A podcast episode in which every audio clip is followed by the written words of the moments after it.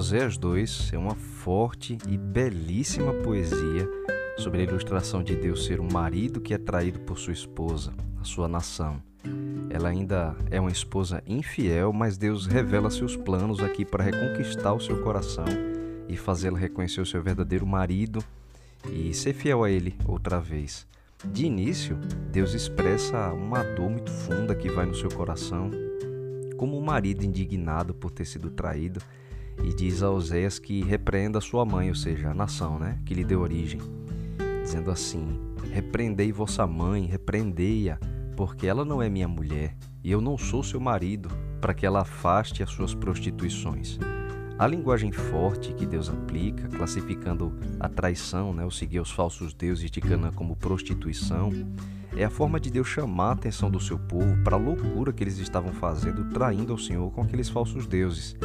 E Deus pede que Oséias repreenda a sua nação para que não seja necessário castigá-la e ela só venha reconhecer seu adultério espiritual por meio do sofrimento. Não era assim que Deus queria.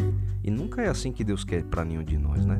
Mesmo traído, o Senhor não quer desistir da sua amada esposa.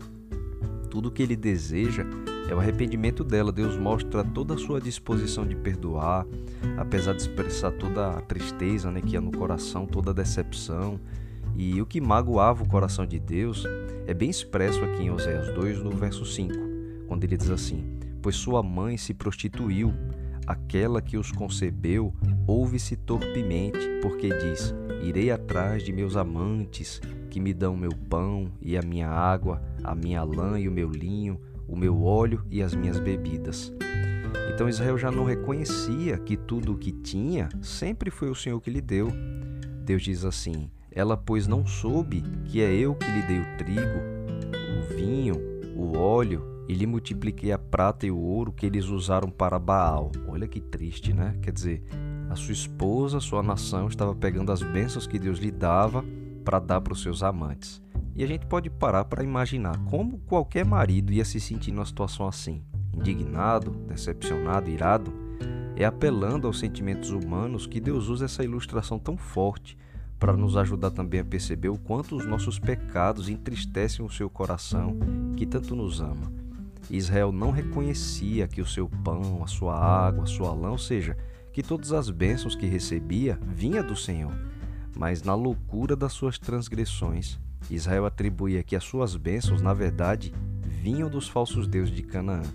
E para conseguir as bênçãos dos deuses, eles praticavam coisas abomináveis, Moloque, uma das divindades que existia na época, exigia o sacrifício de crianças queimadas, por exemplo. Baal tinha cultos relacionados com imoralidades sexuais. E era nesse nível de degradação, né, de infidelidade para com Deus que o povo estava andando.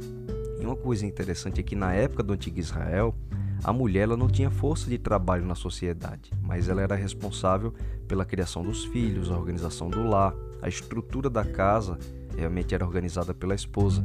As mulheres, portanto, eram dependentes do sustento que era provido pelo marido, que era a força motriz de trabalho, né?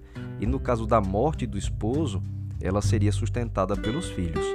Mas quando o marido morria e ela não tinha filhos, aí corria o risco de passar a vida na rua, passar a viver agora mendigando. É por isso que Deus, no Antigo Testamento, ainda no livro de Deuteronômio, ele instituiu uma lei chamada Lei do Levirato, que diz assim: se seus irmãos morarem juntos e um deles morrer sem filhos, então a mulher do que morreu não se casará com outro estranho fora da família. Seu cunhado a tomará e a receberá por mulher, e exercerá para com ela a obrigação de cunhado. O primogênito que ela lhe der será sucessor do nome do seu irmão falecido, para que o nome deste não se apague em Israel. Então Deus, prevendo a possibilidade de que as mulheres sofressem com a morte do seu marido sem filhos, deixava então a obrigação para o cunhado cuidar dela, né, como se fosse sua esposa também. Dessa forma, o seu cunhado passaria a sustentá-la para que ela não passasse necessidade. Mas na ilustração que é dada aqui a Oséias, Deus não tinha irmão nenhum e tampouco estava morto para que sua esposa precisasse ser sustentada por outra pessoa. Deus estava ali diante dela, pedindo que se arrependesse, que voltasse a ser fiel, abandonando os seus amantes, os falsos deuses que nunca lhe deram nada. A ilustração é humana, é claro que não se encaixa em todas as situações, mas é uma linguagem muito forte que ajudava o povo de Israel a perceber o que eles estavam fazendo contra Deus. Na sua loucura, Israel achava que dependia da adoração aos deuses de Canaã para ser abençoado. Então Deus elabora um plano de reconquista, é muito interessante essa parte do capítulo. Ele faz todo um planejamento para fazer a sua esposa perceber que sempre foi ele quem cuidou dela. Deus iria cercar o seu caminho com espinhos e com muros para que ela não conseguisse achar o caminho de encontrar os seus amantes, e ele explica isso no verso 7.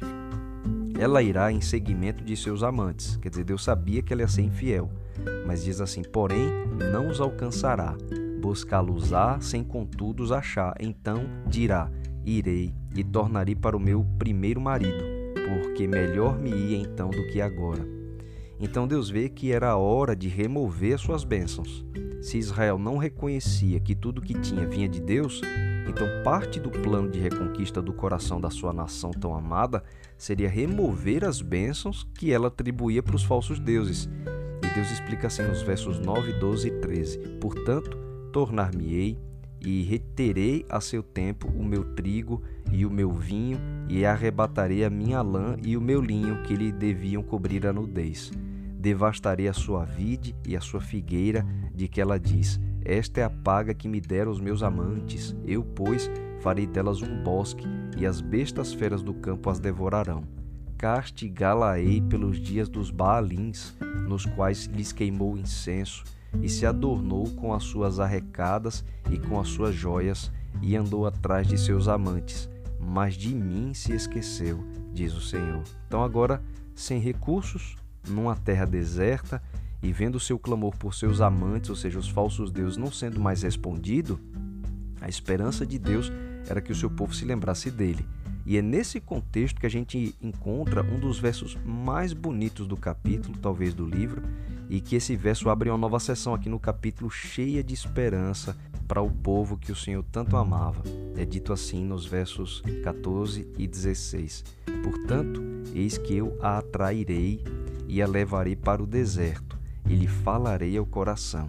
Naquele dia, diz o Senhor, ela me chamará meu marido e já não me chamará meu Baal. O Senhor lembra da época de quando pela primeira vez libertou seu povo do Egito. E durante aqueles anos, peregrinando no deserto, o seu povo dependia totalmente dele ali e por algum tempo foi fiel. Com esse reconhecimento de que era de Deus né, que vinha suas bênçãos, que Deus era o seu marido, então ele podia restaurar a sorte do seu povo e devolver para eles as suas bênçãos. E é isso que ele quer fazer, é isso que ele expressa também no verso 23. Semearei Israel para mim na terra, e compadecer-me-ei da desfavorecida. E a não meu povo direi: Tu és meu povo, e ela dirá: Tu és o meu Deus. É aquele reencontro, né? O que Deus queria. Deus sonha com esse momento. Essa poesia de Oséias também ilustra muito bem a nossa vida, né? quando a gente se afasta de Deus e a gente deixa de reconhecer que as bênçãos que temos foram dadas por Ele. E infelizmente a gente acaba utilizando as bênçãos que Deus nos deu como o povo de Israel, né? para nos afastar dele. Isso magoa o coração do Senhor e o Senhor se sente traído. Deus sabe que sem Ele nós vamos nos destruir. Isso é só uma questão de tempo. Quantas vezes a gente já não viu isso acontecer na vida de outras pessoas? É por isso que às vezes Deus vê que é necessário remover as bênçãos que nos deu para nos ajudar a levar o reconhecimento do nosso pecado. No deserto da vida, Deus nos leva para falar o nosso coração. É bonito, mas é o que ele expressa aqui. E olhando para o que perdemos e para o que a gente tinha na presença de Deus, a gente clama como o seu povo: Tu és o meu Deus. Esse clamor de reconhecimento e a restauração de um relacionamento baseado na fidelidade é tudo o que o Senhor quer para nós. Mesmo quando parece que o Senhor está nos fazendo sofrer, é como ele ilustra o que ele fez por Israel. Sem perceber a sua condição, o sofrimento era a única forma de não perder a esposa que ele tanto amava a gente pode evitar muito sofrimento se permanecermos fiéis a Deus. Não é uma questão de barganha, né? ou de ganhar bênçãos por causa de obras. É uma questão de relacionamento mesmo. Deus não pode abençoar quem anda na infidelidade, porque usaria as bênçãos que recebe para se autodestruir, como fazia Israel, matando ali os próprios filhos, se afundando na imoralidade e perversão por causa daquelas falsas divindades. Oséias 2 mostra o tamanho do amor e do carinho de Deus por você e ao mesmo tempo faz um forte apelo ao coração. restaure a fidelidade do seu relacionamento com Ele. Você pode evitar muitos desertos futuros na sua vida se permanecer fiel à sua aliança com o Senhor. A gente nunca pode esquecer que essa aliança foi comprada por Cristo com o preço do seu sangue na cruz. Pelo amor de Deus, não se maltrate mais. Seja fiel ao Senhor que tanto lhe ama. Ele só quer o seu bem.